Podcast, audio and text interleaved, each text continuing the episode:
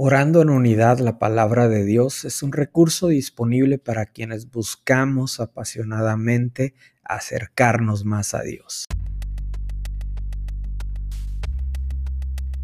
Juan capítulo 17 versículos del 20 al 26 dice, No te pido solo por estos discípulos, sino también por todos los que creerán en mí por el mensaje de ellos.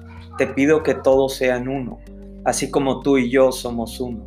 Es decir, como tú estás en mí, Padre, y yo estoy en ti, y que ellos estén en nosotros, para que el mundo crea que tú me enviaste. Les he dado la gloria que tú me diste, para que sean uno, como nosotros somos uno. Yo estoy en ellos y tú estás en mí, que gocen de una unidad tan perfecta que el mundo sepa que tú me enviaste y que los amas tanto como me amas a mí. Padre, quiero que los que me diste estén conmigo donde yo estoy. Entonces podrán ver toda la gloria que me diste porque me amaste aún antes de que comenzara el mundo. Oh Padre justo, el mundo no te conoce, pero yo sí te conozco. Y estos discípulos saben que tú me enviaste. Yo te he dado a conocer a ellos y seguiré haciéndolo. Entonces tu amor por mí estará en ellos y yo también estaré en ellos. Estamos viendo cómo Jesús se encuentra en este momento orando por la unidad. Son los últimos versículos. Hay otros motivos dentro de eh, la oración de Jesús en el capítulo 17, pero específicamente en los versículos del 20 al 26 está clamando no solo por los discípulos que caminaron por él, sino por aquellos que vendrían. Es Jesús orando también por los discípulos el día de hoy. Los discípulos está orando por ti, por mí, por quienes siguen sus enseñanzas. No, no solo por, por los que simpatizan con Él, sino por los que le siguen, por los que aplican sus enseñanzas. Muchos pueden simpatizar, pero hay pocos que van a decidir seguir sus enseñanzas y Jesús está orando por la unidad. Jesús está orando por ti. Acompáñame eh, y oremos juntos. Padre, en el nombre de Jesús te damos gracias por esta oración. Gracias porque eh, eh, Jesús nos muestra en estos versículos cómo estaba orando ante ti el Padre por nosotros, por sus discípulos. Te doy gracias por cada seguidor tuyo, cada hombre, cada mujer que ha decidido de su corazón seguir tus pasos en este tiempo, Dios.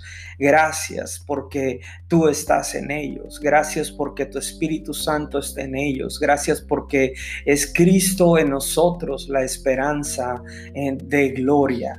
Gracias Dios porque tú estás guiando a cada seguidor tuyo en esta etapa de, nuestra vida, durante estos procesos, durante esta eh, crisis que el mundo está enfrentando. Padre, gracias porque eres tú, Señor, guiando los pasos, guiando el caminar, guiando las decisiones en el nombre de Jesús. También oramos por la unidad de la iglesia.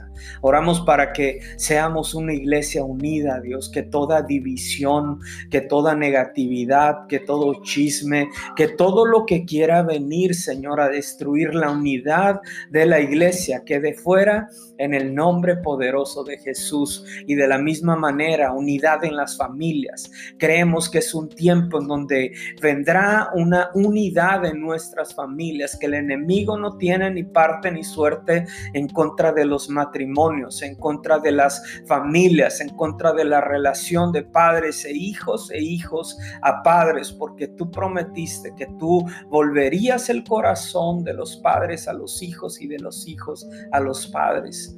Dios, clamamos en esta tarde por la unidad.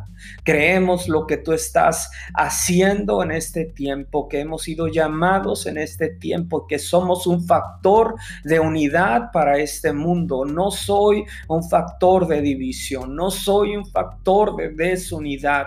Somos unidad.